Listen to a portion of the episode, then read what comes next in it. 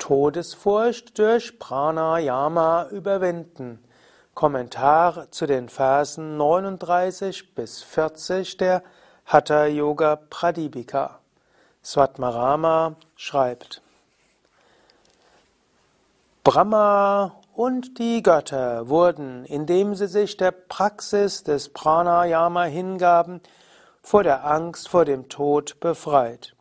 Also sollte man es praktizieren. Wenn der Atem angehalten ist, solange der Geist fest und beständig ist, solange das Auge zur Mitte der Augenbrauen gerichtet ist, warum sollte man den Tod fürchten? Ein wiederkehrendes Thema in der Hatha Yoga Pradipika ist immer wieder die Angst vor dem Tod. Menschen haben Angst vor dem Tod in allen Zeiten gehabt. In unserer heutigen Gesellschaft wird die Angst vor dem Tod eher ins Unterbewusste verdrängt. Menschen verdrängen den Tod und sie denken immer, Tod betrifft mehr die anderen. Natürlich, wir leben ja auch länger als zur Zeit von Svatmarama. Wir leben mindestens 2017 in Mitteleuropa in einer Gesellschaft, wo es seit 1945 keinen Krieg mehr gegeben hat. Auch Mord und Totschlag ist verhältnismäßig selten. Epidemien sind selten. Naturkatastrophen, wo Tausende und Millionen von Menschen sterben, ist in Mitteleuropa selten. Und wenn Tote sterben, dann sind sie irgendwo im Krankenhaus oder im Hospiz untergebracht, sodass man es nicht ganz so stark merkt. Aber die Furcht vor dem Tod wird eigentlich mehr ins Unterbewusstsein gebracht. Denn jeder Mensch merkt, dass er doch irgendwann sterben wird. Mensch, der westliche Mensch hat auch eine eigenartige Besessenheit wiederum von Tod. Er liebt es, in Nachrichten zu hören und zu sehen von Tod in anderen Weltregionen. Er liebt es, Krimis anzuschauen. Er liebt Kinofilme, wo viele sterben. Irgendwo Tod ist etwas Exotisches, und betrifft Menschen nicht, die mit denen man oder betrifft einen selbst erstmal nicht. Aber es gibt eine unterbewusste Furcht vor dem Tod, die immer dann ausbricht, wenn dann plötzlich der Tod ins Leben kommt. Ich bin ja spiritueller Lehrer und ich bin immer wieder erstaunt, wenn jemand die Diagnose Krebs bekommt, wie er plötzlich an allem zweifelt, was bisher war, als ob er nie damit gerechnet hätte, dass er oder sie jemals eine Krankheit bekommen könnte, die lebensbedrohend ist. Man könnte sagen, Svatmarama war dort erheblich realistischer. Er wusste, Tod kann jeden betreffen. Ja, durch Lebensstilveränderung kann man eine Menge machen. Ja, wenn du Yoga übst und vegetarisch lebst, wenn du auf Alkohol und Zigaretten verzichtest, ist deine Lebenserwartung einige Jahre, vielleicht sogar eins bis zwei Jahrzehnte länger, als wenn du ungesund leben würdest. Aber zum Beispiel, wenn ich das Beispiel Krebs wieder aufgreife, jetzt ist das Jahr 2017, man nimmt an, dass etwa die Hälfte der vom Krebs mit beeinflusst werden kann durch Lebensstilfaktoren.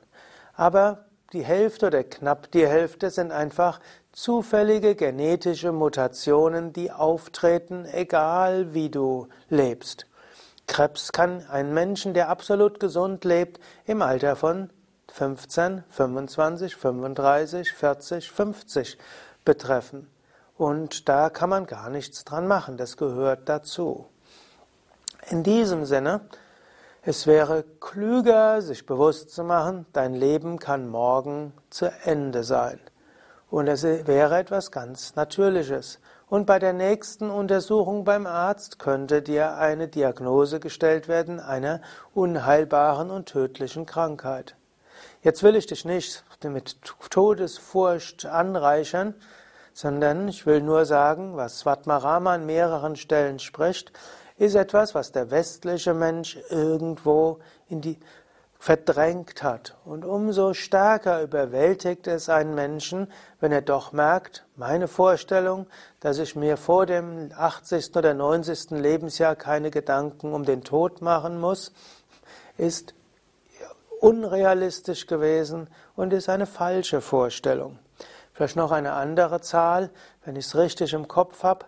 Unter 150 Menschen stirbt typischerweise ein Mensch im Jahr.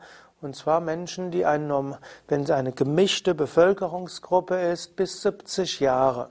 Also auch in dieser Altersgruppe unter 70 stirbt jedes Jahr ein Mensch unter 100 bis 200 und sogar unter den 50 bis 60-Jährigen geschieht das. Also Furcht vor dem Tod nicht so weit weg. Und wir könnten sagen, andere Zivilisationen gehen dort offener um. So, nach dieser langen Vorrede, jetzt wie kann man die Furcht überwinden, die du vielleicht gar nicht hast? 39. Vers heißt es hier, dass die Tridasha, die 30 Götter, also Tridasha sind die 30 Götter und das bezieht sich, also heißt es einfach nur 30, und diese 30 bezieht sich eben auf bestimmte Devas oder Devatas, wie zum Beispiel Indra, Varuna, Agni und so weiter, aber insbesondere Adaya, angefangen mit Brahma, dem Schöpfergott.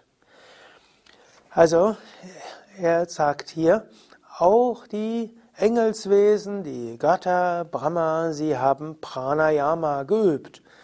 Das kann, muss man sich jetzt nicht vorstellen, dass sie die Luft angehalten haben, denn auf der Feinstoffwesen-Ebene, wo ja die Engelswesen und die Götter leben, gibt es jetzt keine physische Luft. Aber sie beherrschen Prana, die Lebensenergie. Und wenn du die Lebensenergie beherrschst, dann braucht man keine Angst zu haben vor dem Tod. Also sie haben geübt Pavana Abhyasa, also die Praxis bezüglich von Pavana. Und Pavana kann heißen Wind, aber es ist insbesondere das Prana. Und sie haben Tatpara geübt. Sie haben also eifrig sich bemüht. Und sie haben also sich eifrig bemüht, Prana unter Kontrolle zu bekommen. Und dadurch haben sie Antaka Bhaya überwunden. Deshalb Bhaya, die Furcht vor Antaka, also den Tod. Und so sagt er, und deshalb sollte man Pavana Abhyasa üben, also die Übungen der Beherrschung und Pavana, dem Wind bzw. der Lebensenergie. Es gibt auch den Mythos, dass die ganzen Götter und Engel letztlich zu Göttern Engeln wurden, weil sie viel Pranayama geübt haben.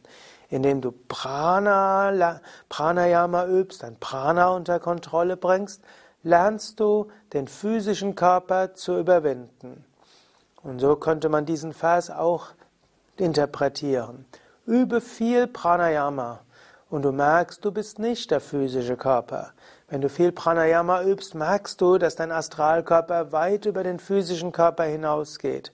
Und du nimmst auch Prana-Welten wahr, du nimmst Feinstoffwelten wahr. Und du merkst, dieser physische Körper ist eigentlich nur ein Kleidungsstück, er ist eigentlich nur ein Fahrzeug, ein manchmal beengendes Fahrzeug, ein manchmal deine Fähigkeit reduzierendes Fahrzeug. Wenn du erstmal merkst, dass auf der Energieebene und der geistigen Ebene du so viel mehr bist, dann brauchst du keine Angst mehr zu haben vor dem Tod, sondern du weißt, Tod ist letztlich eine Befreiung von der Materie. Und so ist eine Interpretation dieses 39. Verses, dass man eben über Herrschaft über das Prana, die Grenzen des physischen Körpers überwindet und dann in eine Ebene, Seinsebene hineinkommt, die einem sehr viel ermöglicht an Erfahrungen und auch, was man bewirken kann, ohne sich um physischen Körper zu kümmern. Der 40. Vers sagt also, solange der Atem angehalten ist, solange der Geist fest und beständig ist, solange das Auge zur Mitte der Augenbrauen gerichtet ist, warum sollte man den Tod fürchten? Gehen wir die einzelnen Worte durch. Bada Marut. Das heißt äh, eigentlich Bada Marut Dehe. Und Deha ist der Körper. Wenn man den, das Prana im Körper hält, so lange ist man ja nicht tot. Wenn du Pranayama übst, dann kannst du das Prana im Körper halten und brauchst so nicht zu sterben. Du kannst aber auch das Prana aus dem Körper hinausbringen.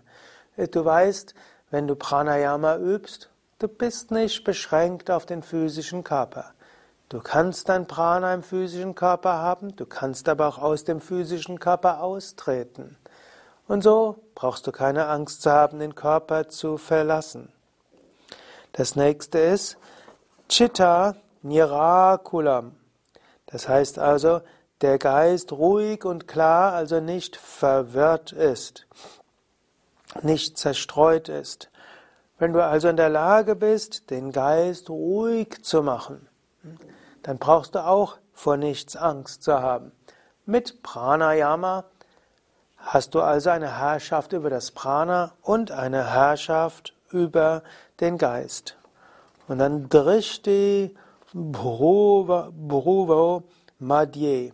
Also, wenn du den Blick in den Punkt zwischen den Augenbrauen richtest. Drishti kann natürlich heißen, dass du die Augen nach oben bringst, was eine Form von Shambhavi Mudra ist. Aber du kannst es auch interpretieren, dass du deine ganze Sichtweise zum Ajna Chakra bringst. Und Ajna Chakra steht natürlich für Intuition, höhere Erkenntnis, auch für die Gotterkenntnis. Wenn du also deinen Geist richtest auf die höheren Ideale, auf das Göttliche, dann brauchst du auch keine Kala zu haben, keine Furcht eigentlich vor der Zeit. Kala heißt Zeit. Du brauchst also keine Angst zu haben, dass mit der Zeit alles Mögliche passieren wird, dir alles Mögliche weggenommen wird und dass du irgendwann stirbst. Mit anderen Worten, durch Pranayama machst du, befreist du dich von den Wechselfällen des Lebens. Und das ist also nicht nur der Tod, denn es steht ja Kala. Auf der physischen Ebene gibt es so viele Wechselfälle des Lebens. Mal gehen Dinge gut, mal gehen sie schlecht. Mal bekommst du, was du willst, mal bekommst du es nicht. Menschen sind mal nett, mal unfreundlich. Mal ist der Körper gesund, mal ist er weniger gesund. Mal stirbt jemand in deiner Umgebung und so weiter. Und mal hast du eine Erkrankung, die auch tödlich sein könnte. Aber durch Pranayama löst dich davon. Und du löst dich auf dreifache Weisen. Du erfährst dich selbst, dass du mit deinem Astralkörper den, über den physischen Körper hinausgehen kannst. Du erfährst Prana, die Lebensenergie, unabhängig vom physischen Körper. Zweitens, du lernst deinen Geist ruhig zu halten, unabhängig von den äußeren Umständen. Wenn du erstmal gelernt hast, dass es dir nichts ausmacht, wenn du kritisiert wirst, dass es dir nichts ausmacht, wenn Dinge schiefgehen, dass es dir nichts ausmacht, wenn deine Wünsche nicht erfüllt werden, hast du so viel Freiheit erlangt.